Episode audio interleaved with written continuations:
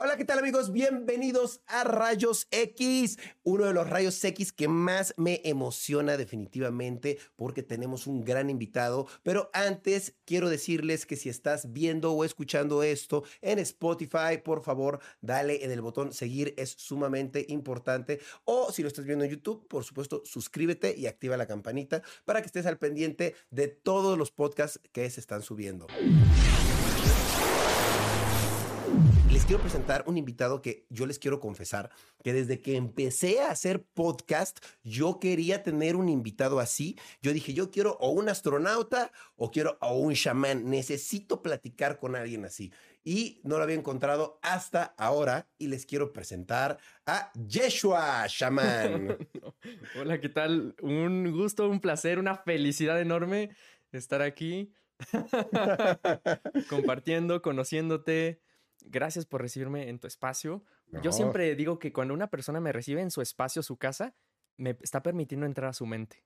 Sí, de cierta manera así es, ¿no? Y a su energía y a compartir con todo lo que lo rodea, ¿no? Así es. ¿Qué sientes? ¿Buena energía en, en, este espacio o cómo te sientes? La verdad, de un inicio no fue lo que esperaba. Ah, no, ¿Te imaginas?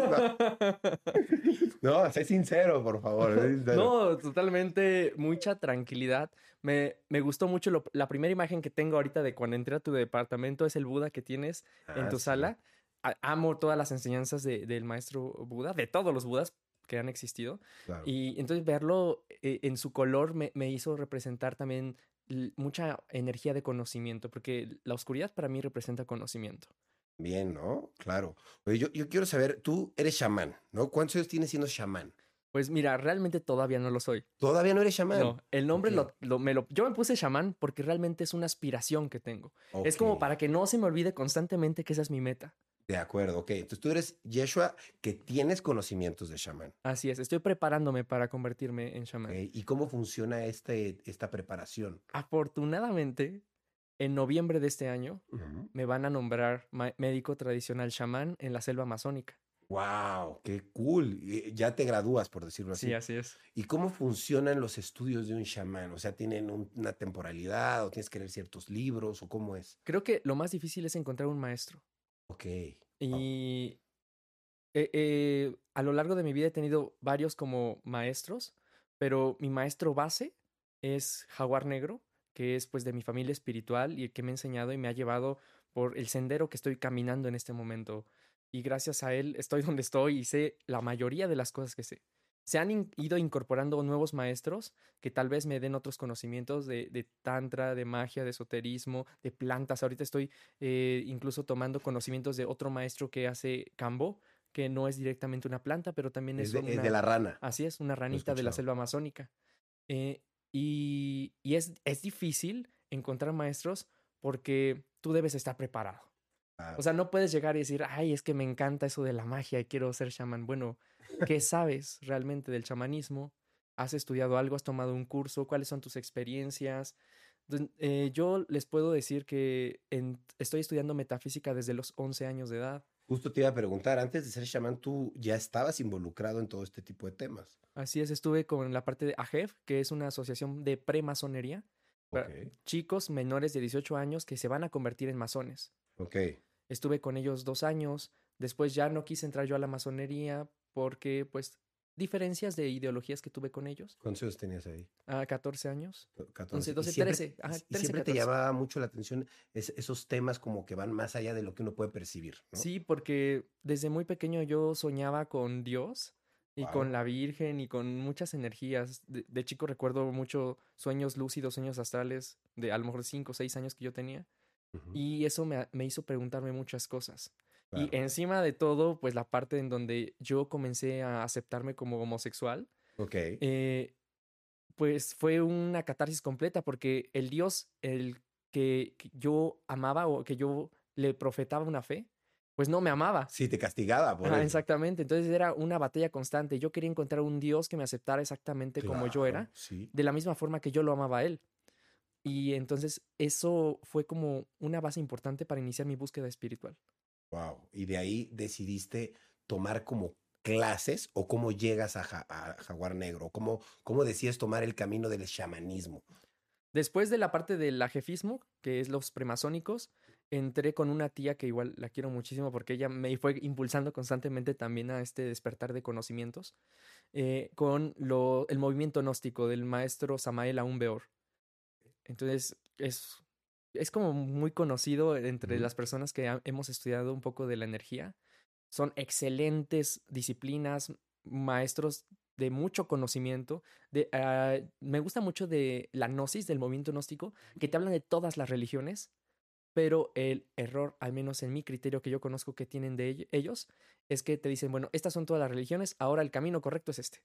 Ok, y no hay un camino correcto. Yo creo que no existe un camino correcto. Todos los caminos son necesarios en tu momento. Claro. Sí, totalmente de acuerdo contigo. Con ellos estuve muchos años, yo creo hasta que cumplí 23 años. Y Guau. entonces llegó un momento en que yo para pasar de nivel eh, de- con los gnósticos tenía que dejar de ser homosexual o Oh, tenía que intentar tener mi connubio sexual con mujeres para iniciar pues la práctica de transmutación sexual de acuerdo a sus conocimientos de ellos. Y dije, no, pues no. no, no es tu camino. Y Sí. tú puedes hacer tu propio camino, ¿no? Así es. Eso es, eso es muy cool. Por ejemplo, ahorita tú me dices que ya te vas a recibir de chamán. Eh, ¿qué, qué, qué tuviste que pasar para lograr esto? ha sido, ha sido muy largo, muchas cosas.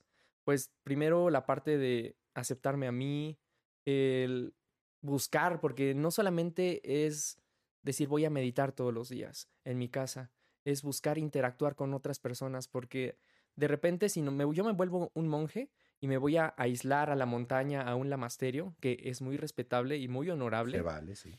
pero eh, siento que eso también es egoísmo y egocentrismo, porque busco mi propia iluminación y mi beneficio para mí, eh, sin, sin querer interactuar con otros para poder también mostrarles lo que yo he aprendido o sentirme vulneras- vulneralizado por las otras personas. Claro. Desde repente, yo creo que la, la parte más fuerte de, la, de el conocimiento y la espiritualidad es llevarlo día a día con otros seres vivos, con otros humanos. Ok. Y por ejemplo, yo si el día de mañana digo, quiero ser chamán, me quiero dedicar a esto, y encuentro un maestro que me enseñe, ¿cuánto tiempo me puede llevar lograr eh, graduarme como chamán? creo que varía mucho de tus ganas espirituales de lograr tu- tus Claro. metas. Y tu habilidad también de nacimiento, supongo. Claro. ¿no? Sí, por ejemplo, para muchos me han dicho es que eres súper joven para poder ya tener los conocimientos que tienes, guiar grupos en grandes sesiones de ayahuasca y, y que todo salga en un orden, ayudarle a tantas personas, ¿no? Pero pues a lo mejor no sé si es que nací con esa, ya- esa conciencia de estaba preparado para esto o si ha sido tan intensa mis ganas de sentirme aceptado como soy exactamente, que me ha llevado a trabajar constantemente en mi, en mi humano. Claro. Oye, y por ejemplo, ahora veo que no solo eres chamán, sino que eres un chamán en redes sociales. O sea, eres un influencer chamán, ¿no? Entonces yo digo, wow. O sea, ahí me, me hace cuestionarme. Casi muchos chamanes que conozco prefieren no publicar lo que, pues, lo que se vive, porque son como cosas a lo mejor privadas, o a lo mejor dicen, esta información solo se toca en persona. ¿Tú cómo decides romper este paradigma y decir, yo soy ch- chamán influencer? Bueno, voy a tocar un tema que es delicado y tal vez vaya a ser juzgado por los maestros ancestrales, Ok. pero a nivel de, de palabras, eh, pues con conocimiento, estamos en el Kali Yuga. El Kali Yuga es la edad de la destrucción. Se habla que es la última etapa de la humanidad. Y No lo puede, dudo. puede durar cinco años, como puede durar otros 200 años más, ¿no? Pero no sabemos cuánto va a durar. Solo sabemos que estamos en el Kali Yuga.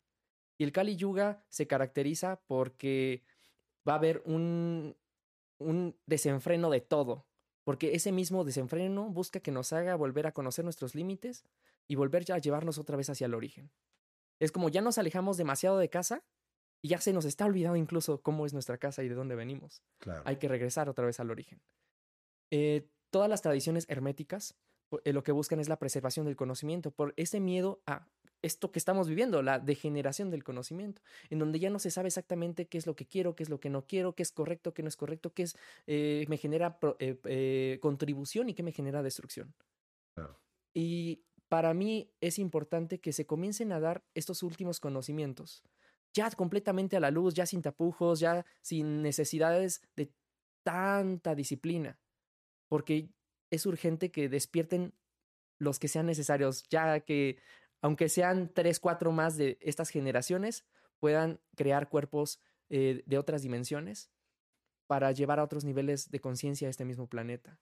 Ok, o sea, parte de tu misión es traer este mensaje para que logremos con nuestra conciencia transmutar a otras eh, dimensiones, de alguna manera, ¿no? Entonces, el Maestro Jesús, que es uno de mis maestros que más eh, venero y que le pido siempre guía y apoyo, él decía, no hay que darle perlas a los cerdos, porque pues no las van a a, valorar. Y, no porque esté juzgando a los cerdos, sino porque ellos están en su conocimiento disfrutando la tierra y el lodo, que también es válido y es muy hermoso cuando nos toca esa etapa de nuestra vida. Pero si yo les doy una perla, no la van a saber ni reconocer, ni, ni aceptar, ni usar. Claro. Pero yo dentro de esta crisis, porque para mí representa también una crisis, una desesperación de querer que otras personas reconozcan el valor de todo esto que existe, yo voy a ser capaz de aventarle perlas a los cerdos. Claro, porque va, a ser contenido para existará en algún momento algún cerdo que alcance a ver que, un, que ese pedazo de lodo brilla. Y, diga, sí es, sí es algo diferente. Y, eso es, y entonces lo va a hacer entrar en una conciencia diferente. Ok, o sea, eh, tú eso lo sientes como parte de tu misión y te gusta hacerlo además. Así es. Eso está muy bien. Por, eso empezaste en redes sociales y a hacer eh, pues este tipo de prácticas, pero ya más públicas.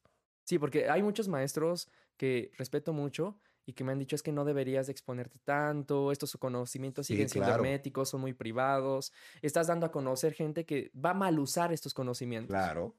Pero bueno, así como va a haber quien los va a mal usar, soy consciente que va a haber gente que los aproveche muchísimo. Claro. Wow, pues yo creo que sí, definitivamente. Y aprovechando, hablando de conocimientos, si algo nos sirve mucho y un tema que quiero tocar es el ayahuasca. ¿No? Tú haces tomas de ayahuasca, ¿no? Así es. ¿Cuántas haces normalmente? Me estás diciendo como una a la semana, ¿no? Sí, normalmente una a la semana. Ah, recientemente por la demanda estoy haciendo dos, tres sesiones a la semana. Wow. ¿Me puedes explicar? Digo, yo lo sé un poco porque yo ya hice una toma y ya hablaremos de mi experiencia eventualmente, pero me gustaría saber ¿Qué es exactamente? Yo sé que es una raíz, pero es una mezcla de dos plantas, ¿no? ¿Tú nos podrías explicar bien qué es? Claro, bueno, en realidad no es una raíz, es una liana. Liana. Y unas hojas. Entonces, la ayahuasca, el brebaje tradicional, que es de toda la selva amazónica, hablamos de Perú, Venezuela, Colombia, Ecuador, Bolivia, y no sé si me esté faltando alguno, son varios. Brasil. Eh, sí, Brasil. Eh, está compuesta de dos plantitas. Una es la liana o vaina ayahuasca, que es Banisteropsis capi, su nombre científico, y la chacruna o eh, Psicotrivia viridis. Okay. estas son como unas hojas de la planta del café. Ok, se necesitan ambas para hacer esta mezcla, ¿no? Sí, porque una contiene inhibidores de la monoaminoxidasa a nivel químico, porque bueno, también soy ingeniero químico industrial. Claro, güey, buenísimo. Me encanta que haya una explicación científica porque hay muchos que dicen, no, es que la ciencia, la ciencia y esto no están peleados, o sea, están totalmente armonizados. Claro, la ciencia es magia descubierta. Exacto. Y la magia es ciencia por descubrir. Exactamente. Eh, bonita forma de verlo. Sí. Totalmente. Por favor, continúa. Entonces, eh, decíamos que la ayahuasca es eh, Banisteropsis capi, la chacruna es eh, Psicotrivia viridis. Puede a veces usarse también Diplopteris cabrerana, pero lo que importa a nivel químico es que la ayahuasca contiene inhibidores de la monoaminoxidasa, los cuales son un mecanismo que va a neutralizar como ciertas, eh, ciertos químicos en nuestro cerebro para permitir que las betacarbolinas, armalas, arminas, eh, tetraidoarminas y DMT puedan entrar a nuestro torrente sanguíneo y llegar a nuestro cerebro. Sobre todo el DMT, ¿no? Pues en realidad le estamos adjudicando mucho al DMT. Ok, no es tanto. Porque he hecho otras plantas que tienen DMT y la experiencia no es la misma. Ok. Para mí, la más fuerte, con mayor conocimiento y conciencia de sí misma, es la ayahuasca. Y entonces no podríamos adjudicarlo directamente al DMT. Porque si el DMT dijéramos que es el que te da el conocimiento, el despertar de la conciencia, eh, el bufo alvarius, eh, que sería realmente contundente y transformador para todas las personas. Y lo es para algunas, no para todas. Claro, es algo que tiene más DMT. Así es. El- ¿Qué es bueno, el de hecho, el Bufo alvarius no, no tampoco es DMT, pero es muy parecido. Es 5-meo DMT, que es todavía más potente que el DMT. Ok, ok, wow. Está cool. Tú has hecho ceremonias con todo este tipo de. Sí, y de con los maestros eh, originarios de cada eh, sustancia planta. Entonces, para consumir eh, 5-meo DMT o Bufo alvarius, yo fui a la isla Tiburón con los maestros Eris. Wow. ¿Qué dirías que es lo más fuerte o tu experiencia más fuerte que has vivido en, digamos, en que has tomado alguna sustancia y que fue tu experiencia más fuerte, más reveladora? Bueno, es que a lo mejor el DMT, eh, el bufo alvarius, perdón, no es DMT, 5-meo DMT, eh, puede ser demasiado fuerte, tan fuerte que yo tal vez no estaba preparado para sus conocimientos. Sí. Entonces simplemente yo no recuerdo nada de esa experiencia. Me desmayé y no recuerdo nada. Experiencias fuertes conscientes, no he tenido nada más fuerte que con ayahuasca. El ayahuasca. Y he probado también uh, hongos psilocibes, niños santos, eh, hikuri, que es el nombre correcto del peyote. El peyote, de hecho, es un nombre vulgar, ok, se llama Hikuri, ok. hikuri. Y Pero aún así el ayahuasca es más fuerte que todos estos que para mencionas. mí ha sido mucho más fuerte. Digo, al- también tiene que ver con la energía de cada persona. Claro. Mi energía es mucho más emocional, eh, tengo mu- una energía despierta mucho más femenina. Entonces mi, mi- mi energía se vincula mucho mejor con la ayahuasca. Eh, Mi enseñanza con el, con el Hikuri fue muy agresiva porque el Hikuri es una energía masculina completamente. La- al Hikuri se le conoce como el viejo abuelo porque es una energía de un abuelo, pero de, de granja, así de, Sí, sí, sí.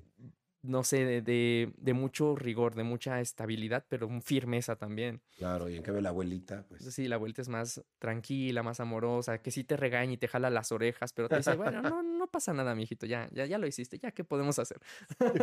Sí. Claro, ¿no? Además de que, pues creo que es algo muy eh, terapéutico. Muchos dicen, y yo lo pienso también, que te puede ayudar en muchos años de terapia, porque ni con terapia puedes solucionar muchas cosas que solucionas ahí mismo, ¿no? Que eso me lleva a preguntarte lo siguiente, ¿qué pasa cuando la tomas? Yo ya sé porque ya la tomé Claro. y así lo descubres nada más, pero para la gente que no sabe, ¿qué pasa cuando haces una toma de estas? Bueno, eh, creo que tienen que saber que la- el uso de plantas maestras o sustancias no te exime de tener terapias con psicólogos, con psiquiatras. Yo creo que sería maravilloso que todos pudiéramos trabajar en conjunto, que a cada persona se le asignara un psicólogo, un psiquiatra, un médico eh, alópata y un chamán, porque así se podrían tratar todos los cuerpos. Estamos hablando de que existen varios cuerpos, no solamente es nuestro cuerpo físico. Nuestras emociones generan un cuerpo, nuestra mente genera otro cuerpo, nuestra energía sexual tiene otra conciencia también, que es otro cuerpo.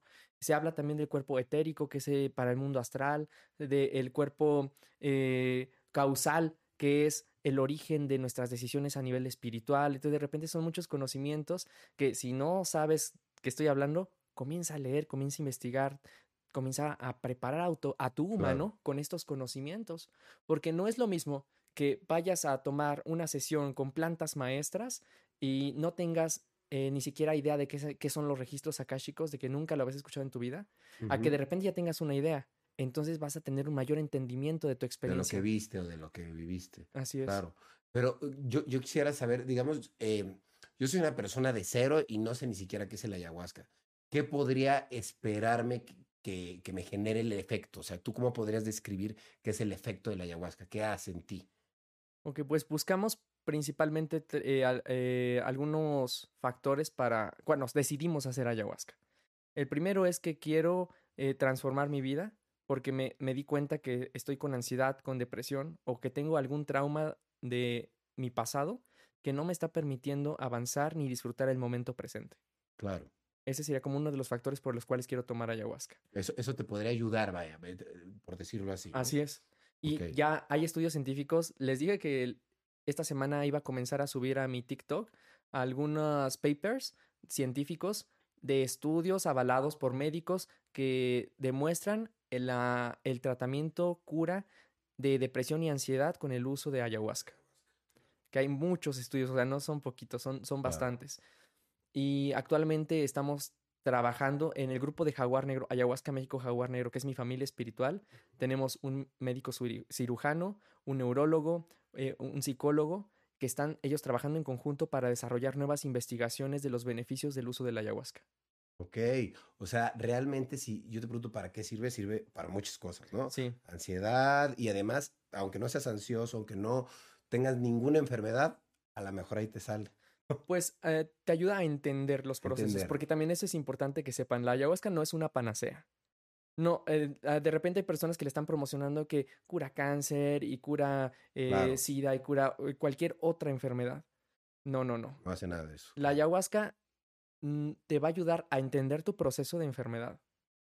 Y tal vez con ese entendimiento te pueda llevar a la solución de tu conflicto, Claro, o a, Porque- o a llevarlo más, más llevadero. en una aceptación de, mu- de mucho bienestar.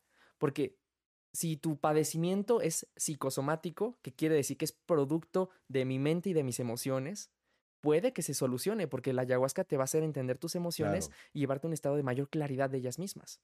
Entonces de repente hay gente que nos han dicho, descubrí que después de tomar ayahuasca se me quitó mi problema de presión arterial. Pero fue porque la persona constantemente estaba en crisis de enojo con sus familiares con los que los rodea- le rodeaban y eso hacían que su presión estuviera altísima todo el tiempo. Claro. Pero en el momento que dice, ah, ya, mm, me vale madres, me vale madres. ya te regula todo. sí, así es. Qué loco, ¿no? Porque trabaja en tus emociones, como tú dices, ¿no? En su mayoría.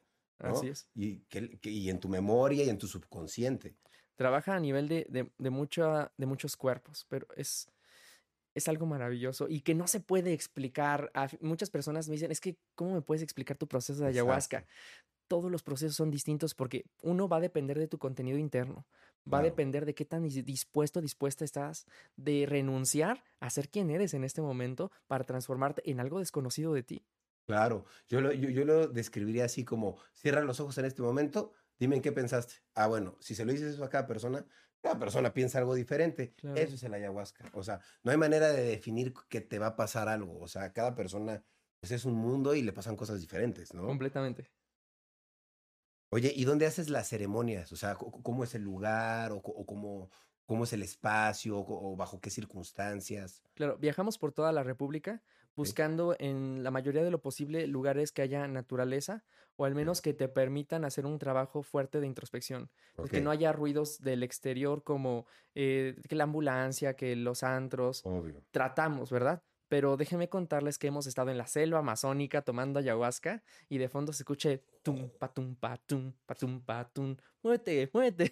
¿En serio? No. Entonces, de repente hay comunidades ah, de, de la selva que están en, en fiesta, 15 años boda, Sí, sí. y tienen a todo el sonidero. Órale. Y nosotros en sesión de ayahuasca así de, pues vine hasta la selva para entrar en espiritualidad consciente y resulta eso. Y pues déjenme decirles que hasta el reggaetón tiene un mensaje importante para Todo. nosotros. ¿no? Por- si pasa en ese momento, está pasando por algo, Así es. ¿no? O sea, ahora sí es tu, es tu película, pero tú crees lo que tú quieres en tu película, ¿no? Está pasando por algo, ¿no? Oye, ¿y qué pasa en la ceremonia de ayahuasca? O sea, porque muchos dicen, sí, ya la tomo, y ahora, ¿qué, qué, qué pasa, no? ¿Cuánto dura? ¿Cu- cu- ¿Qué, qué, qué hace en mi cuerpo?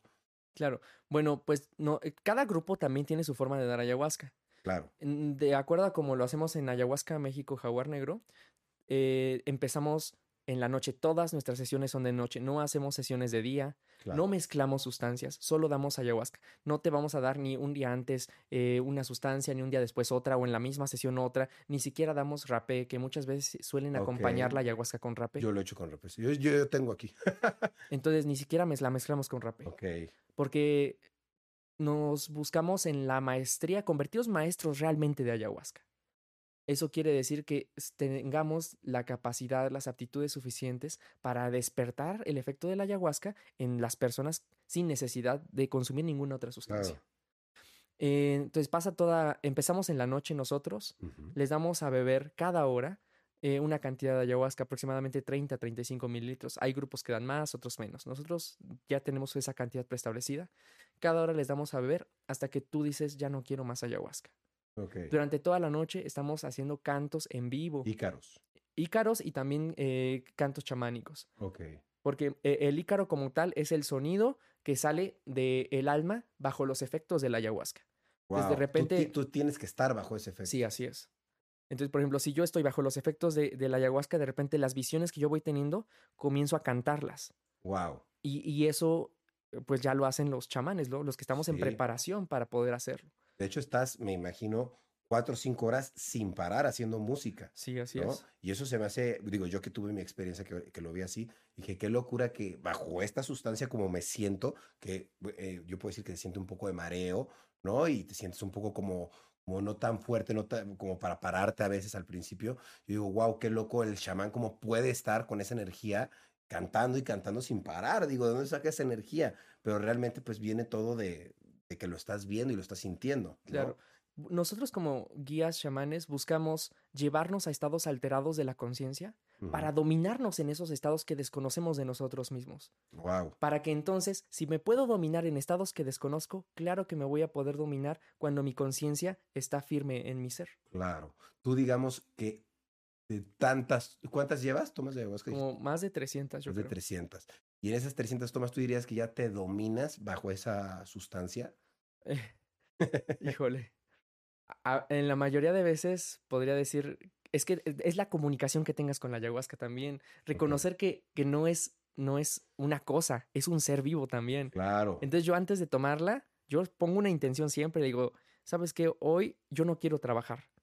Yo no quiero que, que estas, esta energía se use para mi sanación.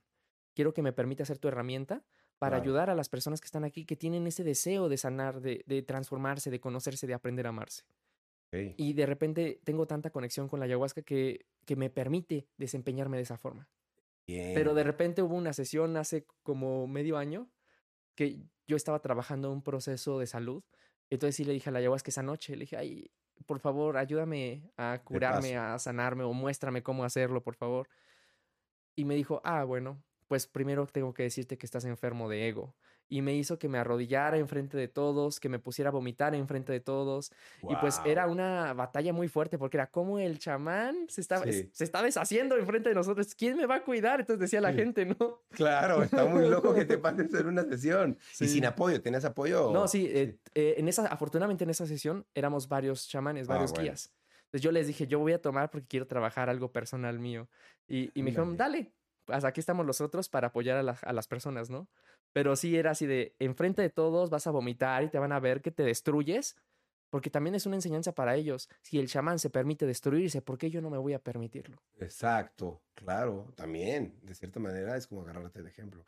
Qué loco, ¿no? Que es tan sabia la planta que a veces dices, ¿por qué me está haciendo hacer lo que está haciendo o pensando lo que me está haciendo pensar lo que pienso? Pero es que lo necesito hacer, Así ¿sabes? O sea, es. qué loco. Yo te quiero preguntar esto, yo, yo sé que no nada, pero lo pregunto porque sé que la gente Sí, sí. a veces pues tiene esta duda. ¿Qué es lo peor que me puede pasar cuando tome ayahuasca? O sea, ¿qué es lo peor? Así de, ¿me puedo morir o qué puede pasar? La ayahuasca por sí sola, sin interacción con ninguna otra sustancia, es inicua. Ok, Entonces no, no corres ningún peligro, no hay ningún daño, ningún riesgo si llevas las indicaciones adecuadas para su, pre- eh, su- tu preparación para su consumo. ok. El peligro que hay no es por la ayahuasca, es cuando se pone en concomitancia con otras sustancias. Y mucho tiene que ver con medicamentos que disparan la serotonina, la dopamina eh, y en general hormonas dentro de nuestro cuerpo. Por eso, personas que están tomando medicamentos psiquiátricos no pueden tomar ayahuasca. Y no es porque los medicamentos psiquiátricos sean malos, No, sino claro. simplemente porque no Controlan, eh, controlan un poco tu, tu cerebro. Exactamente. Y, y no, no, no se pueden mezclar entre estas sustancias. Entonces hay que darle respeto a todo en la naturaleza. Por eso mismo también no mezclamos con otras sustancias naturales, no lo mezclamos con cambó, con eh, tabaco, con ninguna otra sustancia que se puede hacer, Claro, pero con maestros que tengan ese conocimiento de todas esas plantas. Claro, No con cualquier persona que diga, ay, ya, pues para tener más clientes o para eh, te- generar más ruido, pues te doy ahorita una y al rato otra y al rato otra. claro, Hay maestros que pueden hacerlo, pero tienen años, años, años haciéndolo claro, y saben todos los riesgos de cada una de esas sustancias y su concomitancia. claro, totalmente. Oye, ¿y cuál es el costo de una ceremonia de ayahuasca y qué es lo que se necesita para prepararse para una ceremonia? Claro. em, pues bueno, el costo varía mucho. Depende si es una sesión pública, si es una sesión privada, si es en la zona metropolitana, si Haces es todo tipo de servicios. sí, de todo tipo. Ok, por ejemplo, en, una pública que voy con, no sé, 30 personas. Sí, las públicas son aproximadamente de 30 a, a 40, 50 personas, dependiendo el espacio y dependiendo también cuántos guías haya en cada ceremonia. Sí, porque necesitas varios. Sí, ahí, así es. Eh, el costo puede variar desde los 2 mil pesos hasta los 3 mil pesos Ok. por persona. Y si es algo más privado, digamos, yo con mis 10 amigos, con mis 8 amigos. Eh, eh, depende del lugar, porque también hay personas que dicen, no, es que yo quiero un lugar súper fancy o muy elegante. Mm, Y también, pues, se, se vale, ¿no? Tú consigues el lugar. Sí. Ok. Y también hay personas que me dicen, no, pues, sabes que yo sí quiero tener una experiencia ruda, ¿no? Los llevamos al desierto de los leones para que se retuerzan en la tierra, se reconozcan con la tierra, se enraícen, o a. Xochimilco o a Peña de Bernal. Peña de Bernal es un lugar energético preciosísimo. Ok. Wow. Eh, y pues ahí también eh, el costo varía también de la cantidad de personas. Claro. Ok. Pero, por ejemplo, el co- costo unitario, si yo quiero llevar a 10 amigos, ¿cuánto cobrarías toda la sesión? Los híjole, 10 amigos. ne- sí necesitaría revisar el tabulador. Tus costos. Sí. Ok, ok, ok. ¿Y qué, qué, qué tipo de preparación tienen que tener para poder eh, tomar ayahuasca? Eh, pues a la preparación, la dieta previa es no solo a nivel alimentos. Primero, no hay que consumir alimentos eh, en su preferencia de ningún tipo de animal, en su preferencia. ¿Por qué? ¿Cuánto Porque estamos antes? iniciando una desintoxicación, siete días antes mínimo, Siete días. mínimo. Entonces, no carne, no pollo, no pescado. ¿Qué- ¿Por qué? Porque tienen ciertas toxinas, químicos, metales pesados, que lo que buscamos es comenzar a desintoxicar nuestro organismo Ok, nos va a ayudar porque pues nos va a hacer que tengamos menos diarrea, menos vómito durante la experiencia. ok. En general, toda, toda la comida, vaya, todos los animales. General. Sí, porque también eh, pues como la ayahuasca es muy emocional, te puede llevar en un estado de compasión a sentir el sufrimiento de los animales cuando están siendo pues a- asesinados para nuestro, nuestra retribución. Ok, wow. Y, por ejemplo, ¿qué opinas tú de la, de, ¿tú crees que comer animales te aleje de Dios? ¿De alguna manera? Eh, no lo creo. No lo crees. Ok. Creo porque hay que- muchos veganos que dicen, no, yo por la conciencia animal, no, porque pues, los seres humanos no estamos hechos para esto, bla, bla. Lo que dicen muchos, ¿no? No sé, yo respeto la mentalidad de cada quien, pero pues sí veo que para tomar ayahuasca no puedes como comer animal. Entonces, eso me hace cuestionarme. ¿Eso me alejará de Dios o, o- o me pondrá un límite para que mi alma no esté más cerca de, pues, de poder conectar? Creo que el primer punto sería modificar el decir alejarme de Dios. Ok. Porque alejarme de Dios creo que Dios es todo. Está todo el No puedes alejarte de algo que eres tú mismo. Ok. Ah, Y a lo mejor podemos decir, incluso si es posible, ¿no? Que mis barreras sean tan fuertes mentalmente que me aleje de mí mismo y me aísle en puntos que ni siquiera yo me reconozco. Para eso podemos usar plantas maestras, para que nos ayude a recordar lo que somos. Em, entonces, como tal, ah, la, el evitar la carne o quitar la carne de nuestra alimentación es simplemente darnos cuenta de la importancia que existe en los alimentos para nosotros. En una experiencia de ayahuasca que yo tuve, que yo le preguntaba a la abuela ayahuasca, ¿por qué la dieta? ¿Por qué, por qué eso es, eh, es importante la dieta? Claro. Y me decía, eh, ah, bueno, es que es- esa experiencia, esa pregunta me surgió porque mi amigo Hazar, que quiero mandarle saludos, me decía, oye, ¿por qué la dieta es tan importante? Y yo tampoco sabía con certeza por qué. Entonces, tomando ayahuasca, le pregunto a la abuela, ¿por qué es tan importante la dieta? Y me dice, imagina que tú tienes la calidad de Dios y en tu calidad de Dios que eres, puedes decirle a los animales, hoy yo te otorgo un día más de vida porque decido no sacrificarte para alimentarme de ti. Lo mismo es con Mm. las plantas, lo mismo con todos los seres vivos. Claro. Y es generar una compasión, despertar una compasión de la importancia que hay en los animales y las plantas que están dando su vida para que tú tengas más vida. Y darte cuenta que la vida de, de ellos no es menos importante que la tuya misma. Que están en el mismo nivel, ni más ni menos. Wow. Ok, entonces por eso es que siete días antes no se come nada de carne. Eh, también, ¿qué más no se come? Eh, no, nada sintético, me parece. Pues también. se trata de evitar embutidos, enlatados. eh, en alimentos es como básicamente solo eso. Ok, y aparte de eso, que, ¿qué más? No medicamentos, ¿no? Sí, bueno, saber qué medicamentos, porque hay algunos medicamentos que no tienen ningún problema con la ayahuasca, pero hay otros que sí, y no podemos decir como exactamente cuáles, porque también existen infinidad de medicamentos. Claro. Entonces, de preferencia, todos no. Incluso con, con decirte que hay algunos antigripales que se contraindican y algunos no. No, lo ideal sería que tú digas, le digas a la persona con la que vas a tomar ayahuasca, estoy tomando estos medicamentos, se contraindican porque hay medicamentos que no se pueden suspender porque pones en riesgo tu, tu cuerpo Claro, físico.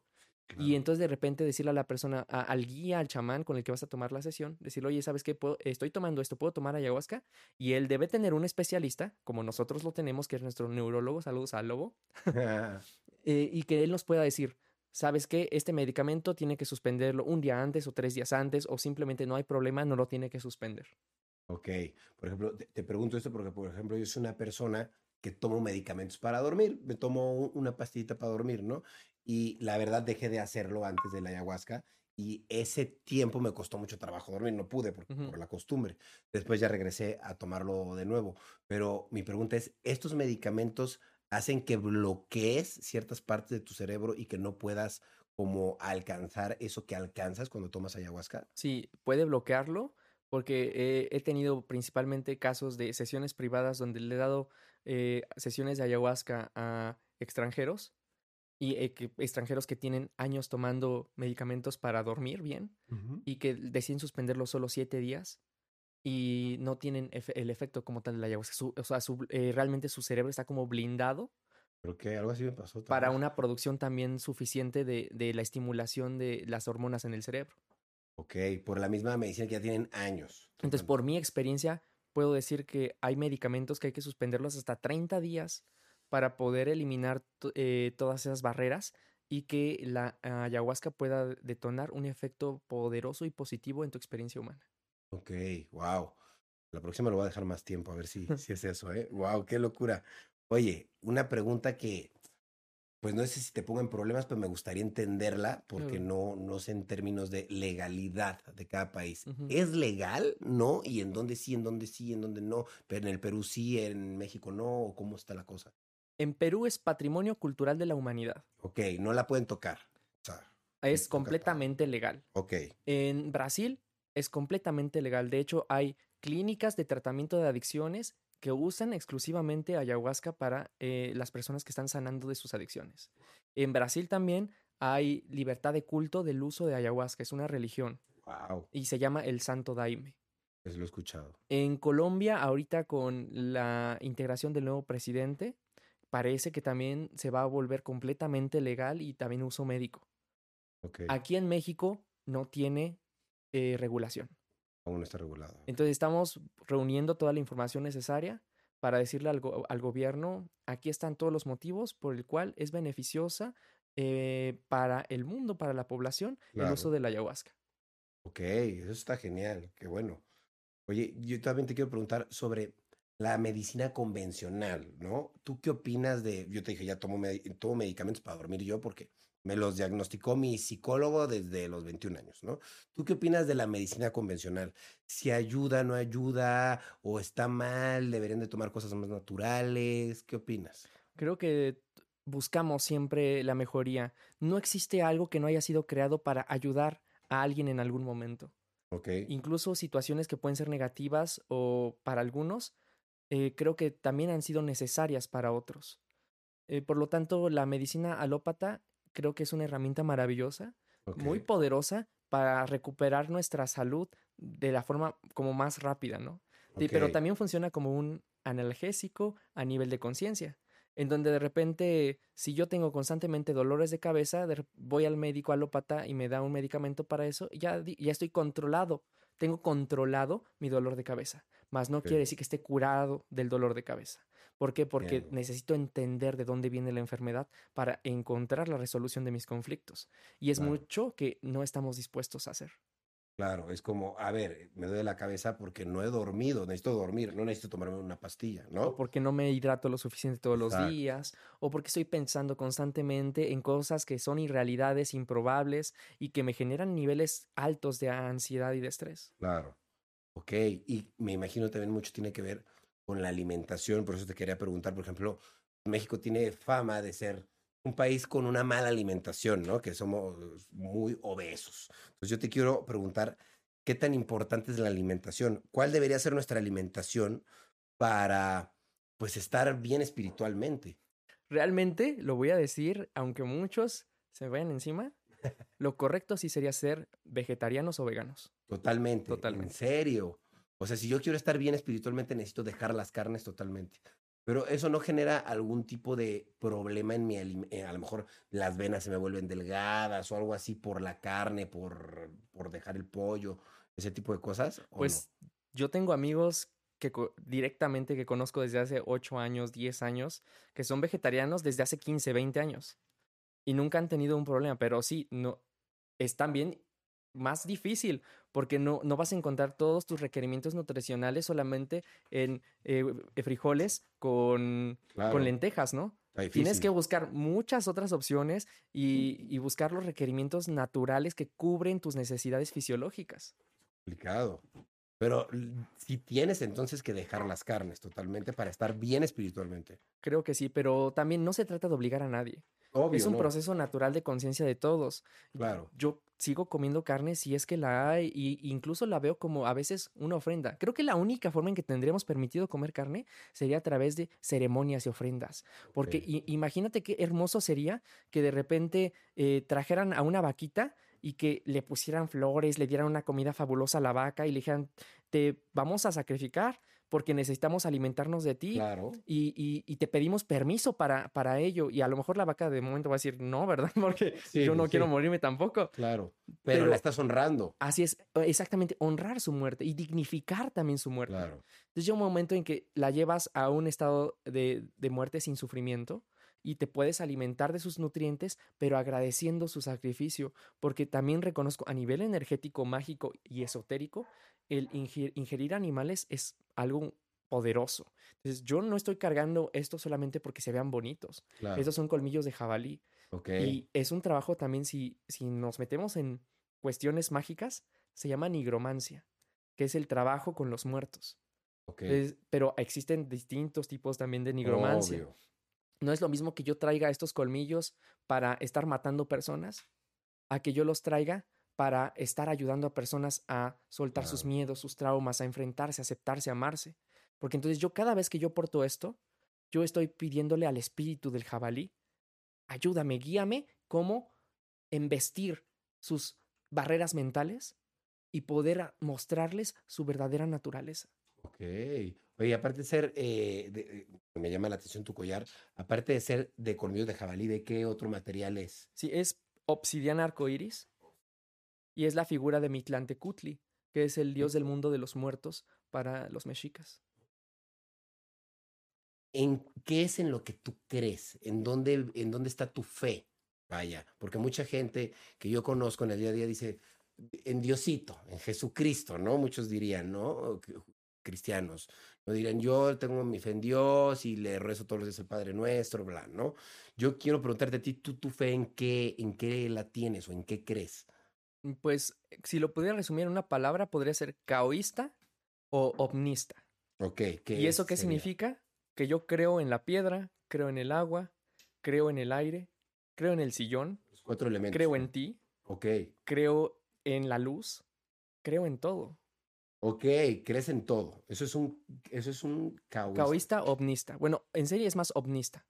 El caoísta es aquel que comienza a tener conocimientos de la energía y la espiritualidad que hay en todo y decide, me conviene esto, me conviene esto, esto no me conviene, como no me conviene, no creo en eso. Y es completamente válido. Muchas personas me dicen, es que cómo no puede ser que no, eh, que, que, eliges lo que te conviene. Pues si tengo esas posibilidades porque me les da el libre albedrío, ¿por qué no hacerlo? Totalmente. No vas a ponerte a, rezarle y a creer en cosas que no te gustan, ¿no? Claro. Está, eh, está ilógico, ¿no? Entonces tú definirías que eres caoísta, pero ¿en qué? Eh, quisiera ser un poco más profundo. O sea, si tú tuvieras un rezo o creer, o, ¿cómo decírtelo? pusieras tu fe en algo, ¿en qué sería? O sea, ¿crees en algún dios o crees en todos los dioses? O... Creo en todos los dioses, pero los maestros con los que yo me refugio es el Maestro Jesús, el Cristo cósmico, la Madre María, que para mí la Madre María es la misma en, en forma de Kali, en forma de Durga, en forma de Tonantzin, en forma de Coatlicue, en forma de la Virgen María, en forma de la Kundalini. Para mí es la misma. Okay. Pero obviamente es una mujer con distintos trabajos, ¿no? Claro, sí, y distintas pieles, ¿no? Pero es, la misma. Ok. Y em, pues maestros muy poderosos, Shiva, el destructor de mundos, eh, Mahakala, que es el, eh, eh, el que está más allá del tiempo. Maestros de sanación y curanderos, pues definitivamente el maestro Jesús es poderosísimo. Y tengo dos tatuajes.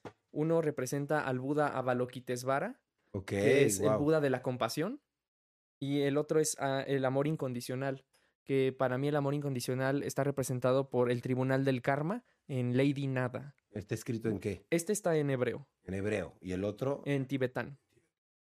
Ok, wow, súper cool. Entonces tú dirías que tu fe la tienes puesta en diferentes cosas y que crees en todo un poco. ¿no? Claro. Digamos, si yo te hablo del dios Zeus o de Odín, tú piensas que son dioses que existieron. Claro. Ahora, la pregunta que seguiría para mí es, ¿son dioses o qué son? ¿Son algún, ¿Tú los definirías como dioses, estas, estos seres que existieron o no? ¿O son algún tipo de extraterrestre o ente viviente en, otro, en otra dimensión? Pues yo los considero divinidades. Divinidades. O sea, dioses como tal, ¿Ok? eh, pues creo que solo Dios es el absoluto. Son divinidades, que son características de Dios. Ok. Y dentro de esas características, algunos pues tienen más conocimiento, otros menos, pero todos tienen un motivo y una razón también, de por eso tienen, so- son tan conocidos, ¿no? Y por eso su energía trasciende el, tiempo. Tiempo, sí. Claro. Y, por ejemplo, tú que ha- has tenido la oportunidad de, vaya, estar constantemente en estos viajes de ayahuasca, me imagino has tenido la oportunidad de ver o sentir de todo, ¿no? ¿Cómo, cómo los has visto o a quién has visto o a quién has sentido con, con mayor fuerza que dices, wow, esto me dejó impresionado? Mi experiencia más trascendental fue con el Cristo, el maestro Yeshua Ben Pandira, el Jesús. Jesús. ¿Y lo, lo, lo viste, lo sentiste? Eh, no lo vi, solamente escuchaba su voz bajo Wow. eh, los efectos de, de la ayahuasca y lloraba. Era una felicidad que inmesurable. No puedo de- describir. Y esa experiencia me hizo que me eh, decidiera convertirme en lo que hoy soy. Ok, ¿tú crees que es la, la, lo que más te dejó marcado para tomar ese rumbo? Así es. Sin embargo, también he tenido contacto, pues no sé si contacto, porque a veces es solo entendimiento de maestros como eh, Kali, que es la, la- eh, una maestra poderosísima destructora. Ah, la amo muchísimo. Em, Shiva, eh, Avalokitesvara, Lady Nada es una energía de amor maravilloso, pero también así como hemos tenido contacto con maestros muy poderosos de la luz, hemos tenido contacto con maestros de la oscuridad. Claro, como todo. Como Sí. es arriba es abajo, ¿no? Entonces he tenido contactos con eh, Satán o Satanás, por decirlo de alguna Wow. forma, con Baphomet, con Belcebú, eh, con Baal. Estos son maestros de son oscuridad, de- pero son abismales. O Ah, se me sea, puso la piel chinita, ¿eh? so- son niveles de sufrimiento indescriptibles también. Tú los has visto en ceremonias, han salido. Pues algunos los he visto físicamente, algunos los he escuchado también, algunos los he sentido, que es lo, lo más difícil. Lo más difícil sentirlos. Sí. Y qué se, digo, perdón mi, mi ignorancia, pero ¿qué es lo que se siente? mucho dolor, Mucho dolor. pero es un dolor que te duele mover los ojos, te duele respirar y, y son dolores ahogados de que ni siquiera puedes expresar el dolor. Solamente comienzas a llorar y sentir un sufrimiento y una desesperación, una agonía. Entonces son, son maestros de mucho conocimiento, pero son abismales y espero que si están viendo este video no tengan la necesidad de, Recurrir. de recurrir a ellos. Claro. Vaya, a fin de cuentas, no hay que ser mentirosos. Todo, todo existe de cierta manera. O sea, existe el mal, existe el bien, ¿no? Pero pues, si tú estás haciendo el mal, pues existe el karma, ¿no? Bueno, yo no creo en el bien y el mal. tú no crees en el bien y el mal. Para mí no existe el bien y no existe el mal. Existe el amor y la falta de amor. Ok, Existe el amor y existe el conocimiento. Entonces la luz blanca nos da amor y la luz negra nos da conocimiento. La luz blanca sin conocimiento se vuelve em, mártir, un mártir. Ok, Y la luz negra sin amor se vuelve tiranía. ok, entiendo. O sea, por eso el equilibrio, lo Así es. el equilibrio. Yin Yang. Wow. Ok, yo, yo, yo, yo te quisiera preguntar si estamos hablando de estos temas de energía, seres que están, pues, digamos que estos seres divinidades que transmutaron en otras en otras dimensiones se podría decir que están, porque están, ¿no? Están en todo, están aquí, ¿no? Yo te quiero preguntar si tú crees en la vida extraterrestre, por decirlo de alguna manera. Sí, eh, podría decirte, así como cuando me preguntan, ¿crees en Dios? Y les digo, no creo en Dios, lo conozco. Ajá, Lo mismo, no Lo creo en los extraterrestres, los conozco, he hablado con varios. claro. Y de repente hay muchos que, que no tienen esta apertura de conciencia y, y- y dicen, pues ya se quedó loco. O sea, ¿cómo que extraterrestres? Claro. O sea, ya se quedaron, pero tocados del cerebro. Y son unos drogadictos por estar consumiendo esas plantas y todas esas sustancias. Sí, sí, sí. Y digo, son sus niveles de conciencia. Claro, Con todo quien. respeto y amor, pues sí, estoy loco porque no voy a poder explicarte por más que quiera. Un Ni- idioma extraterrestre con el que se comunicaron y tú lo entendiste, Así es. ¿no? Porque me imagino algo, algo así viviste, ¿no? O me podrías explicar qué, tipo de contacto o qué tipo de vivencia. Sí, eh, hay varios tipos de contacto extraterrestre, ¿no? Eh, cuarto contacto es cuando ya te abducen. Sí, Tercer contacto es cuando se te aparecen físicamente, pero no te llevan. claro. Simplemente hay un intercambio de conocimientos. Segundo contacto es cuando los ves, pero no interactúas con ellos. claro. Y primer contacto es solamente cuando lo sientes. Eh, entonces he tenido hasta los primeros tres tipos Ok. de encuentros. Bueno, ten- abducidos, pues. Todavía no. que te acuerdes. Sí, sí, sí, pero has tenido tres. Y sin embargo has tenido la oportunidad de hablar con estos seres. Y yo mi pregunta, porque a lo mejor yo me confundo un poco, ¿no? Y de repente yo digo, pues, hey, o sea, hace miles de años pintan a Ra y a estos dioses egipcios como mitad animales y mitad humanos, ¿no? Y si eran extraterrestres, chance eran extraterrestres, no eran dioses realmente o divinidades. A lo mejor son extraterrestres, pero ya viven en este planeta en otro plano. No sé si ya estoy muy confundido con lo que estoy diciendo. Claro, pero- digo, no, eh, son muchas ideas y todas te ge- generan de repente un contexto interesante y entre todos estamos buscando encontrar la verdad, ¿no? Porque la verdad es como una esfera que si yo la veo de este lado es una y si tú la ves de ese lado es otra es distinta. otra. De repente cambiamos de lados porque tú me transmites tus conocimientos y yo te transmito los míos y comenzamos a encontrarle forma a esta verdad. Claro, entre todos. Eh, he tenido también otros maestros. Hay un, un amigo que, que, si quieren seguirlo, también es Matías Lucero pues, en, TikTok o en YouTube. Y él ha tenido mucho contacto también con estos seres. Y él me contaba en una meditación que tuvimos él y yo que en realidad nosotros eh, lo que vemos pintado en Egipto con las cabezas de animales son humanos con cascos de astronauta. Pero esos cascos de astronauta tienen formas de animales porque esos animales les dieron esos conocimientos para poder accesar a esos niveles de conciencia. Wow, qué loco. Y los animales, pues, ¿cómo tenían esos conocimientos? ¿De dónde salieron? Claro, ¿no? pues eh, entonces son de- también seres que vinieron de otros planetas y de repente decidieron encarnar bajo ciertas condiciones en este planeta para transmitirnos esos conocimientos. Wow, qué loco. Eso está muy loco porque sí hay, hay tantos vestigios de hace cuatro mil años, cinco mil, seis mil años, que dices, estas personas ya claramente, pues, tenían contacto con otras cosas y lo tienen dibujado, pintado y registrado. ¿Por qué no nos ha pasado a nosotros cuatro mil años después, no? En realidad sí pasa nada más que, pues, va pasando de uno en uno y está pasando, pues, con mucha gente. No es si mucha gente últimamente a ti se te acerca y te dice, sentí esto, vi esto, de, y, y tú dices, claro, es, es la otra dimensión, ¿no? O es el otro tú que está ahí. Es que de repente llega un punto en donde hemos olvidado la magia, que la gente dice es que estoy loco, es que comienzo a ver cosas, a sentir cosas que, que no existen. No es que no existan, es que de repente nos hemos olvidado que siempre han existido. Y ahora estamos tan enfocados en la materia, en lo físico, que hemos eh, perdido ese interés por también las energías que se mueven en niveles no físicos. Claro, y no somos conscientes a lo mejor de lo que afecta también al físico, porque lo afecta todo, Así es. ¿no? Y pues tienes que estar pues equilibrado en todos tus cuerpos, como tú dices, ¿no? O sea, no puedes descuidar uno. Claro. Oye, ¿y qué otras ceremonias aparte de la ayahuasca existen? Porque no nada más hay la ayahuasca, me imagino, ¿no? Pues es que, híjole, hay, hay tantas, ¿no? Y incluso te podría decir que si, que, que todo se podría hacer ceremonial.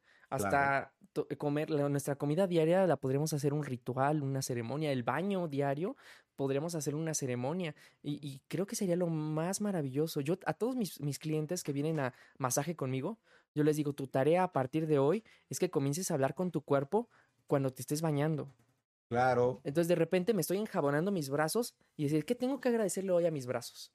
Pues que me estoy enjabonando, que, puedo trabajar, que, Que me desperté, tienes. que tengo brazos. Sí. De repente me estoy enjabonando mis piernas y le digo gracias porque puedo caminar, porque puedo moverme. Comenzar a hacer de tu baño también una ceremonia.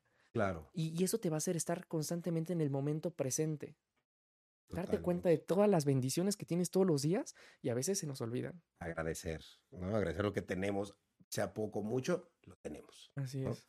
Oye, ¿tú qué opinas de la marihuana? Me- porque hablas mucho de estas plantas de poder, ¿no? Que es como la, el ayahuasca. La marihuana también es una planta de poder, me Es una parece. planta poderosa. Pero, ¿qué opinas de ella? ¿Es bueno su consumo? ¿No? ¿Afecta el consumo de marihuana con, con ayahuasca? ¿O tú qué opinas al respecto? Por eh, ¿Fumas? yo no fumo marihuana, Ok. sí la he fumado cuatro veces en mi vida. Dos veces las he fumado de forma ceremonial Y dos veces de forma lúdica. Ok. Y la experiencia es completamente diferente. Wow. Te ayuda a conectar también. la- la No es lo mismo que tú le digas a la marihuana, te respeto y te pido que en tus posibilidades me muestres los conocimientos que tienes para mí. Y que le agradezcas, le cantes, le hagas una oración y después la consumas. Entonces vas a ver una forma de ella que tal vez no conocías. Muy diferente, solo fumar. A que si la fumas lúdicamente, que le- cuando la he fumado en fiestas, ay, siempre me va terrible, me da la pálida. ok, es es muy diferente el respeto que le muestras a las cosas, ¿no? Sí. Porque se, se, se refleja en el viaje que tienes. Y creo que también lo hace a propósito, ¿no? Porque me dice, ¿por qué tratas con respeto a otras plantas y a mí no me tratas con respeto, ¿no? También, Entonces de claro. repente, cuando yo lo hago muy ceremonialmente, me dice, ah, como ahora sí me trataste con el respeto que merezco, te voy a enseñar lo que merece ese respeto. Claro. Y he tenido experiencias muy bonitas, solo la he hecho dos veces, pero de forma ceremonial, y fueron conocimientos muy, muy bonitos. Ok, eh, creo que la, la marihuana es una planta de poder, pero no una planta maestra. ok. Digamos que así como nosotros también estamos en constante evolución, también los seres vivos y, y- y no vivos, todos los seres están en constante evolución. Sí, sí, sí. Entonces de repente hay plantas que dicen, yo nací siendo, eh, no sé, toloache o, bueno, toloache es una planta de muy, mucho poder también, no, no sé, menta. Ajá, sí. Y, y de repente la menta simplemente existe, va pasando los años y de repente la misma menta de repente va diciendo, ah, tengo hojas. Un momento, soy una planta. Y entonces va tomando conciencia de ella misma. Wow. Entonces la menta dice, es momento de evolucionar porque ya me di cuenta que soy una planta. Y ahora de repente comienza a hacer olores más poderosos, sale flores. De repente había una profecía, no me acuerdo de qué planta era, que se supone que se- e- era el inicio del fin del mundo porque si esa planta floreaba. Y floreó en el, do- en el 2000. Wow. Entonces de repente es esa misma planta que se da cuenta que es planta y que puede dar flores. y entonces florea. Asimismo, la marihuana de repente dice, me di cuenta, soy consciente de mí. Sí, Pero de repente es como un adolescente que dice, me doy cuenta de todo lo que puedo hacer, que puedo correr, brincar, subir, bajar y deshacer. Pero ahora falta que ahora ella misma también despierte más su conciencia para que también despierte su responsabilidad de maestría. Claro. Y a lo mejor en 50, 100 años des- eh, se descubra una nueva forma de marihuana que ya es maestra. Ok, entiendo. Al definirla como maestra, ¿a qué te refieres? ¿Que te deja una enseñanza? A que a la hora de consumirla, tú ya no necesitas meter una inten- intención ni una dirección. Ella por sí sola te va a dar una enseñanza. ok, buenísimo. Y también quería saber tu opinión sobre este tipo de psicotrópicos, el LSD, el, em, el éxtasis, eh, los hongos, la psilocibina, los hongos alucinógenos. ¿Qué opinas de todo esto? Los hongos, primero me gustaría hablar de ellos porque también los he consumido. Ok, Son una energía maravillosa. Se les Ujú. dicen niños santos porque son niños de conocimiento. O sea, de repente, como que entre bromeando, porque son muy divertidos. De repente Claro. es así, güey, estás todo estresado por cosas que ni valen la pena, esto se va a acabar, esto se va a destruir, esto ni sirve. O sea, güey, relájate un chingo, ¿no? Sí, sí, sí, sí. sí. Y, y- y son así como maestros de calma, paciencia, o sea, disfruta lo que tienes en este momento. Y de repente tú estás, no, es que yo quiero trabajar mis emociones. ¿Por qué les das tanta importancia? Diviértete, güey, ríete. Y de repente dan ataques de risa con los hongos. Porque no, me estoy, preocupando por tantas tonterías. Y entonces son maestros también. sí. Eh, eh, existen otras sustancias como el LSD que necesita que alguien las dirija. Por eso no son maestras. Entiendo. También son sustancias poderosas. Claro, que por eso muchos les da mal trip, porque Así se es. la toman y se van de fiesta y pues quién sabe por dónde les da. Así es. Entonces, es lo que digo, ¿no? Una sustancia poderosa, necesitas que alguien te guíe forzosamente. Ok. Eh, Una sustancia maestra te da un conocimiento por sí sola. Pero si tienes un guía, entonces vamos a ir directo a, a los conflictos, ¿no? Y es con la ayahuasca, porque también hay personas que me decían, entonces, como es una maestra, ¿puedo tomar ayahuasca solo? No. Porque es una, Pierde. es una, es una maestra, pero no es una maestra superficial. Es una maestra que navega en las profundidades del inconsciente.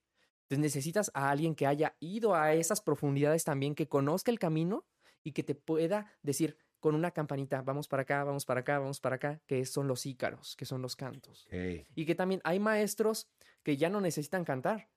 Como en, en Colombia hay varios maestros ¿sí? de la selva Putumayo, que ellos nada más con su presencia ya no cantan, nada más con su presencia es suficiente para decirte, aquí estamos y mi energía te va a llevar y te va a traer. Wow. Y los ícaros son súper bonitos. No me imagino tomar ayahuasca sin ícaros, pero pues, está interesante. Pero- Realmente yo disfruto más con, con ícaros. ¿Ah, sí? Sí, Eh, yo eh, también. sin ícaros sí tienes que estar más preparado. Más preparado. Ok, ok. Oye, y una pregunta súper básica que quisiera saber la opinión de un chamán. ¿Qué pasa con... Obviamente todo tiene un principio y un fin, yo creo, ¿no? Y nuestra vida, pues, física, en la materia aquí se acaba, ¿no? ¿Qué, pasa con nuestra conciencia y con nuestro, con nuestro cuerpo cuando morimos? Nuestro cuerpo se acaba, pero ¿qué pasa con nuestra conciencia? ¿Es que transmuta en, en- en otra dimensión o que se queda en esta misma? ¿O tú qué crees que pasa? Recientemente me he estado haciendo esa pregunta. De hecho, comencé a buscar mucho acerca del Tribunal del Karma, porque pues el tribunal lo vas a conocer cuando termines tu vida física. Entonces tu, tu espíritu va con los maestros del karma y te ponen en, en la balanza de Anubis para ver si tu corazón es más ligero que una pluma Sí, y sí. todas esas enseñanzas que pues están plasmadas en el libro de los muertos egipcio. Eh, y de repente ellos hablan que pues si tu espíritu eh, pues no es capaz ni siquiera de pagar con, con, con la energía del amor, volver a encarnar ni continuar siendo espíritu, vas, pasas a una etapa de, de, de demolición de, de tu espíritu, como una licuadora de O sea, espíritus. Se, deshacen de tu espíritu. Por ser un mal espíritu. Eh, pues no mal espíritu, simplemente que no tuvo las características para buscar su autocomprensión. Ok, entiendo. Entonces, de repente pasa a esa demoledora de espíritus y muchos lo pueden ver como catastrófico. Dicen, no, es que vas a dejar de existir.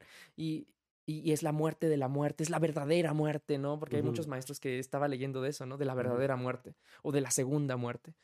Eh, pero yo creo que también es una etapa maravillosa. Entonces, de repente, si dices, híjole, pues si no, no serví para nada en esta vida, ni en, este espíritu, Claro. pues me van a demoler, me van a mezclar con otros y vamos a, a buscar hacer otra mejor versión de nosotros mismos. Claro.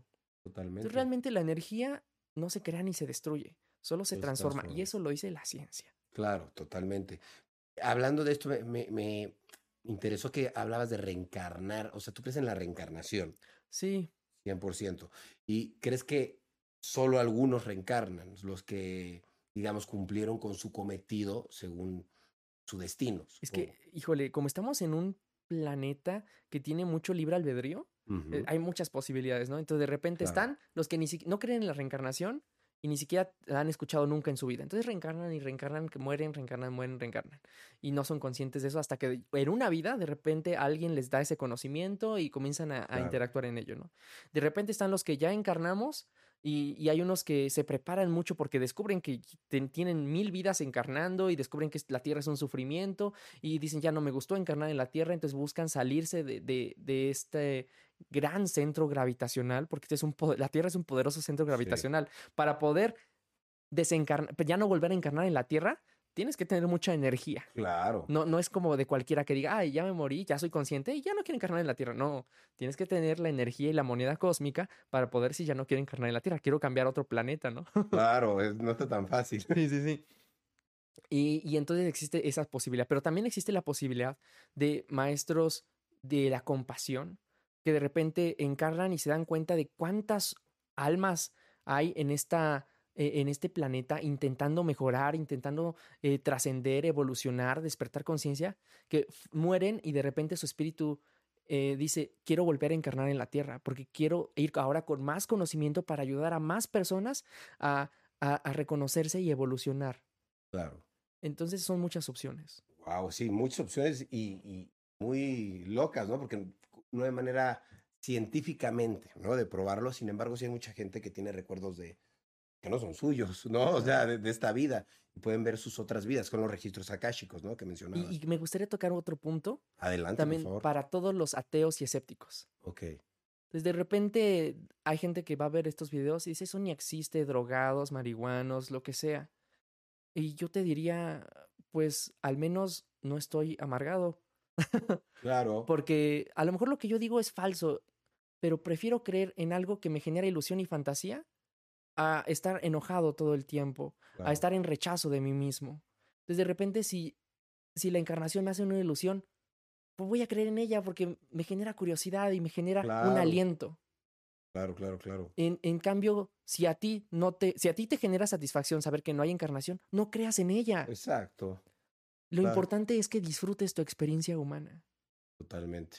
Ver, Que disfrutes la vida y lo que estés haciendo en el momento, porque Así es. pues va pasando el tiempo y pues ya cuando mueras, pues averiguarás qué onda, ¿no? ¿Para qué te la vives preocupando Porque por también eso? están lo- los, los que son muy, muy espirituales y que tienen pues ideas también muy profundas de conciencia, que dicen, no, es que la Tierra es una prisión de almas y También. entonces este, encarnar es un ciclo vicioso y, y, y ya no quiero y comienzan a vivir traumados. Entonces a ellos sí les convendría no creer en la reencarnación, ¿verdad? Claro, exacto. No, y es como todo, tener un equilibrio y no irse a ningún extremo, Así es. ¿no? E- Está muy loco. Yo me llamó la atención algo que decías que cuando uno ya se harta del planeta Tierra y puede aspirar a reencarnar eh, em, afuera, en otro planeta, en otro, con otros seres, ¿pasará lo mismo al revés? Que otros seres vienen aquí a reencarnar como humanos. Oh, claro que sí. Te decía hace un momento que la Tierra es un centro gravitacional poderosísimo. Ujú, Entonces, de repente, imagínate que viene un acturiano, que son de, de los de Acturus, Sí. que de- viene en su navecita, y entonces de repente se comienza a sentir atraído por la fuerza gravitacional de la Tierra y dice, "Ay, yo no quería encarnar en la Tierra. Ni modo, ya te tocó encarnar en la Tierra. O sea, ¿tú crees que muchos de los seres humanos que estamos aquí hoy en día, pues cada uno es de una raza extraterrestre diferente? no todos, hay humanos que sí son terrestres. Ok. eh, y, tampoco siento que sean humanos. Re- humanos creo que es un término que estamos eh, confeccionando para los habitantes de la Tierra. No quiere decir que hayan, que siempre hayan estado en la Tierra. Para todos aquellos que deciden encarnar en la Tierra, se les acuña el término de humanos. Y Oh, no es porque nazcan siendo humanos. Nosotros no nacemos siendo humanos. Estamos aprendiendo a convertirnos en humanos. Claro, vamos todos los días evolucionando. Así es. Ok, entiendo. Y quiere decir que nazco como humano, ¿no? En este planeta, pero a lo mejor mi, mi energía viene de, pues viene de... De Marte, de Júpiter, del, del mismo Sol central de Sirio, ¿no? Wow, Que ah, sería una eminencia tener a un maestro consciente del Sol central de Sirio. Acá no, como el maestro Jesús, el Cristo. claro. Ok, que ell- ellos vienen aquí, reencarnan en humanos y vienen a dar lecciones. Así ¿no? Es. Y, y se, y se van, en teoría. E incluso hay maestros de planetas muy desconocidos o muchas, muchas personas denigran como reptilianos maestros, maestrazos reptilianos que vienen a enseñarnos y a darnos doctrinas poderosas, porque nosotros solo necesitamos observar la naturaleza. La naturaleza tiene mensajes increíbles para nosotros. ¿Qué habilidades te puede enseñar una serpiente? Claro. Una serpiente es astuta, es ágil, es directa, tiene veneno porque se puede defender. Entonces de repente los reptilianos tienen esas energías hechas humano. Entonces son personas completamente mentales, que todos son números y no me importa quién sufra porque al final de cuentas tengo que entregar este resultado. Ok, directo. Así es. Y todos tenemos esas, esas energías. Claro, tú decides cómo, cuál quieres despertar más. ¿no? Wow, ok. Yo, yo te quería preguntar en tu vida personal, porque estamos hablando de muchas cosas muy interesantes que a mí me gustan, pero me causan cosas también interés de tu vida personal. Por ejemplo, tú en tu vida personal, con tanta información, tantas cosas, tanta locura, ¿tienes tiempo para tener, por ejemplo, una pareja? Este, no. No. No tienes tiempo de tener una pareja, por ejemplo. ¿Y tu relación con tu familia, te llevas bien con tu familia, la ves seguido o no? No, tampoco. Tampoco. Yo le dije a mi mamá cuando inicié como mi camino de chamán, le dije, eh, me he dejado de ser tu hijo para convertirme en el hijo de los hombres. Ok. Y, y al ¿Qué te principio se quedó así, tú estás loco porque ni siquiera sabía qué iba a pasar después, ¿no? Claro. Pero tu yo mamá siempre no lo he era tenido- creyente de nada de esto, no entendía No. nada. Ok. Y, y- y- y se lo digo a veces, ¿no? Le digo, pues es que no, no puedo estar con ustedes todo el tiempo porque hay mucha gente que necesita también, eh, pues, apoyo, compañía, eh, liberación. Mu- hay muchas veces eh, perdón y he estado también estudiando ahorita dos palabras que me gusta mucho estudiar las palabras, la etimología, su significado, su historia. La diferencia entre absolución y expiación. Entonces hay personas que necesitan ser absueltas y hay personas que necesitan expiación. Y estoy aprendiendo también a cómo a niveles energéticos llevar esos fenómenos a las conciencias de las personas. Entonces creo que otro de mis objetivos como, eh, como personales es la eliminación de el morbo eh, en el mundo y creo que es, es, una, es un gran reto, ¿no? Está difícil, sí, claro. Pero En- está, e- e- está padre, porque el morbo, pues, no es más que eso mismo, ¿no? O sea, morbo, o sea, no, no sirve de nada. ¿Cómo ¿Te refieres a, por ejemplo, la gente que, pues, a la hora se quita la ropa y muestra y que la gente anda ahí de morbosa, que se quite eso, que se quite como ese tabú? Sí, así es. Eh, y en todos los aspectos, ¿no? A nivel de las plantas, porque muchos dicen, quiero hacer ayahuasca porque me da morbo. Ok. Eh, ¿Qué? O de repente Claro. eh, el- en la pornografía, pues es cuando lo que relacionamos directamente al porn, a- a- El al morbo. morbo, ¿no? Y comenzar a hacerles ser conscientes a las personas que la pornografía también tiene que evolucionar. Por eso estoy estudiando Tantra, porque quiero comenzar a dar enseñanzas de la sexualidad sa- sagrada, de, de realmente el propósito de la sexualidad eh, a niveles energéticos, del uso correcto de, del placer. Y no solamente eh, cosificar la sexualidad y darnos cuenta que la espiritualidad y la sexualidad son una misma también. No, claro, pues todo es parte de, de ti, ¿no? Y de cómo estés tú, y Ujú. todo lo reflejas tú, ¿no? Oye, yo, yo, yo te quería preguntar, ahora eres un chamán, ¿no? Y tu, tu medio de ingreso principal, me imagino, es ser chamán, No, ¿no? ¿Cuál es tu medio de ingreso principal? dar terapias de masaje. Dar terapias de masaje, Sí. ok. ¿Y qué otros medios de ingreso tienes aparte de dar terapias de masaje? Porque me interesa saber pues, cómo le hace para mantenerse un chamán, ¿no? Eh, realmente ah, tiene poco tiempo que estoy percibiendo dinero mm, de ser chamán. Claro. Yo creo que tendrá un año, año y medio, a lo, mucho dos años que estoy percibiendo dinero por eso. Ok. Pero en un, en, un, en un principio, los primeros años era invertir, invertir, invertir, porque es una formación académica también. Claro, obvio. Y, y, y- y es una formación también de servicio por la humanidad. Entonces, de repente, el servicio de un inicio no se paga, pero se recibe a nivel energético. Y ya después, conforme ya vas ganando experiencia, conocimientos, entonces ya puedes ir fijando un costo, porque precisamente comemos, vivimos, y a mí me gusta vivir bien, me gusta comer bien, porque me gusta disfrutar la experiencia humana. Claro, creo que cualquiera en este, en este plano, en esta tierra, ¿no? Todos queremos vivir bien. Así es. Eh, entonces, pues mi principal ingreso son los masajes. Doy muchos tipos de masajes, relajante, descontracturante, chino, japonés, linfático, prehispánico, em, liberación emocional, que es como una mezcla de todos los anteriores, pero trabajamos también las energías. Em, también tengo la rama, obviamente, del el despertar de la sexualidad sagrada, donde do- doy masajes eróticos, tántricos, lingam yoni, para enseñarles a las personas a que sean conscientes de su energía sexual y hacia qué la están dirigiendo. Porque si no estás teniendo bebés, hacia algún lado se está yendo tu energía creativa. Claro, totalmente. Oye, ¿y estos masajes tú vas en persona, los haces, los haces en algún lugar o cómo funciona? Tengo una sala de masajes en Zona Rosa, muy cerca del. Ángel de la Independencia. Ahí es mi estudio. No voy a domicilio. A menos que, pues, que ya hayan ido varias veces, que haya una confianza. Ya puede ser que sí. Exactamente. Ok, ok, ok. Está muy bien. Y yo me gustaría saber, tienes mucha información, tienes muchas cosas, al parecer tienes un gran mensaje que dar.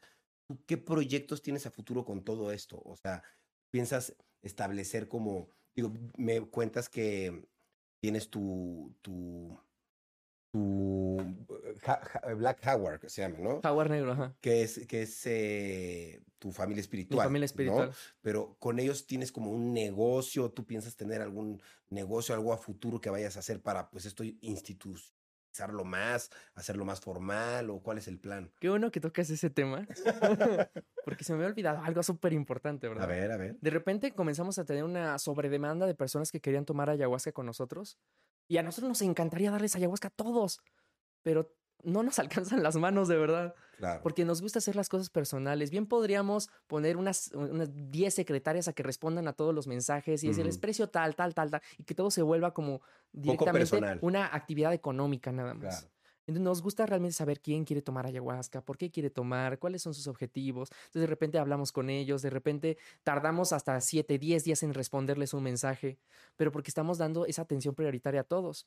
Eh, y como de repente se vio una avalancha de personas que, que están muy dispuestas a, a enfrentar sus procesos para ser mejores, Claro. eh, decidimos crear una plataforma, una aplicación para Wow. cualquier eh, equipo móvil, donde van a poder tener asesorías pre y post experiencias de plantas maestras.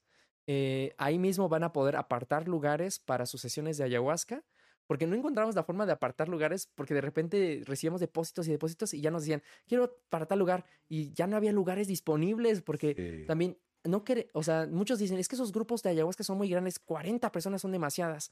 Bueno, es que 40 podemos atender porque tengo esa preparación, Claro. porque mi nivel energético es capaz de envolver a 40 personas. claro. Pero por eso mismo, porque conozco mis limitaciones, no te puedo decir que voy a darle a 70 personas.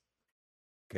Porque mi nivel energético, a lo mejor en un futuro pueda llegar a serlo, ¿no? Que mi presencia sea como la de Santo Tomás de Aquino, que él solo se paraba y un kilómetro a la distancia, todas las personas se les absolvían sus pecados. Wow, qué loco. Entonces son energías ya bien poderosas, pero de mucho autoconocimiento de ellos mismos. Y ojalá algún día llegue a ser así, ¿verdad? De poderoso y grandioso.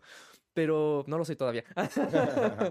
Pero por lo pronto puedes manejar ese tipo de grupos. Estás haciendo esta aplicación que te va a ayudar a orga- a organizar un Así poco más es. todo, ¿no? Y, vamos a tener ahí también mucha más libertad, porque de repente nos hemos dado cuenta que algunas redes sociales ya comienzan a censurar la palabra DMT y ayahuasca.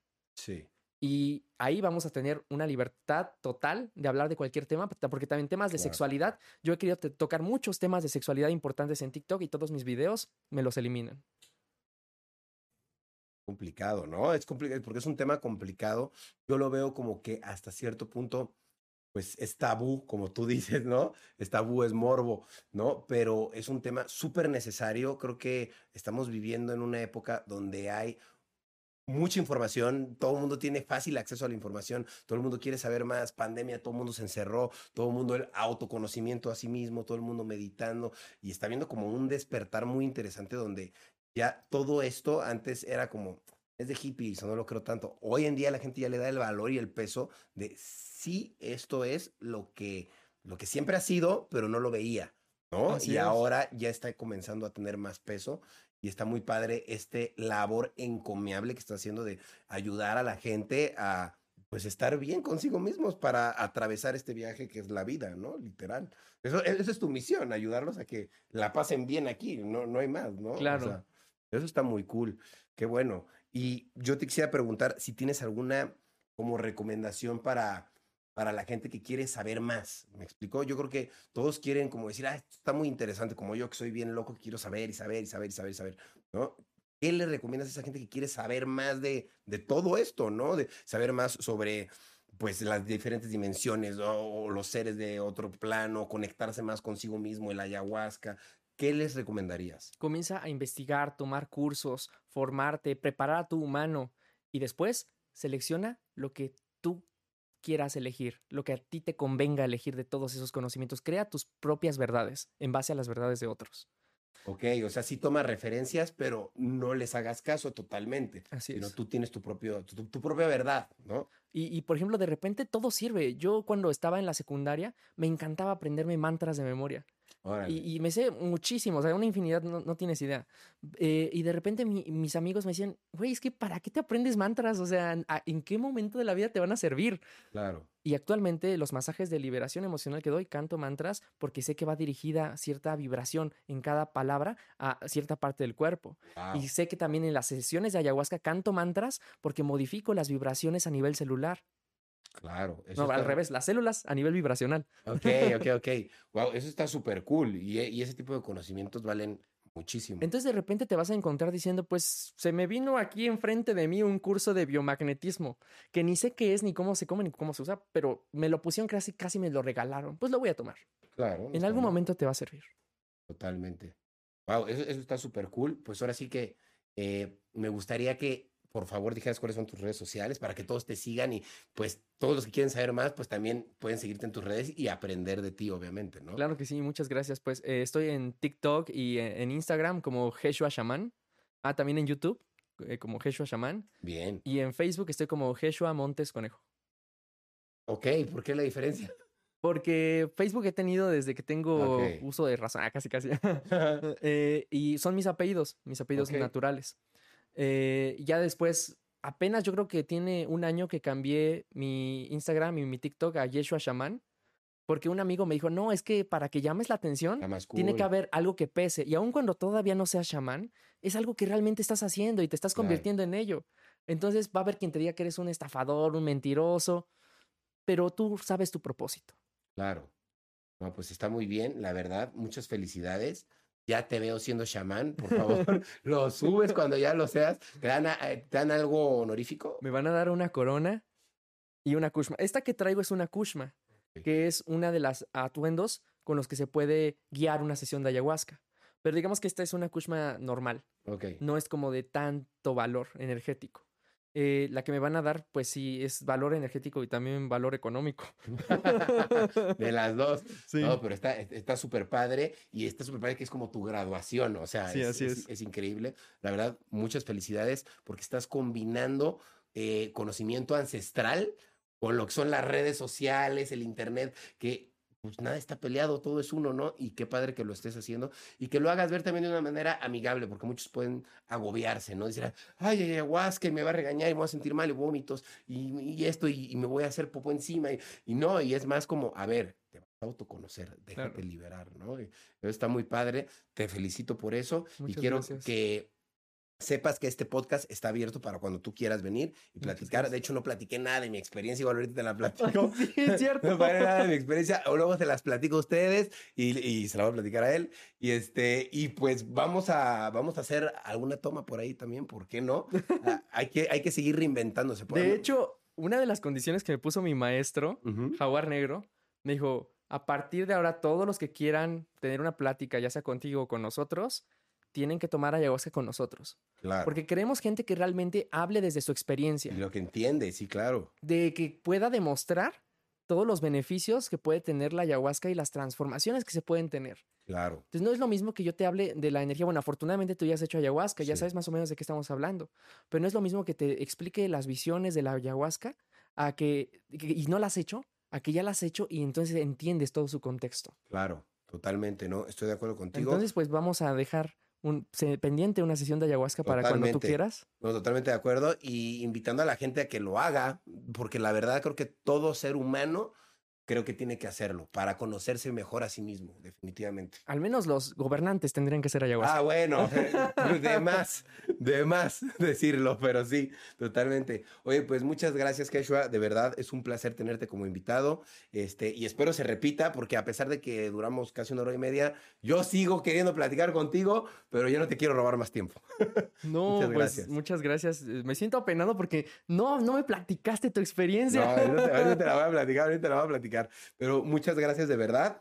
Este, y pues estamos en contacto, sabes que aquí tienes tu podcast y te vuelvo a invitar para que pues platiquemos de más cosas. Ahí, sí, pues ahora para platicar de tu experiencia y con otros puntos de vista. Órale, me parece bien. Pues muchas gracias, mucho Y gusto. pues muchas gracias a ustedes por estar viendo o escuchando Rayos X, donde sea que lo están viendo o escuchando, Spotify, YouTube, lo que sea. Muchas gracias. Recuerden seguirme en todas las plataformas. Suscríbanse al canal de YouTube, síganme en Spotify y sigan a Joshua en todas sus redes sociales. Y de verdad, no estábamos locos drogados. Es de verdad un tema súper interesante que de verdad se deben de dar la oportunidad de averiguar un poco al respecto.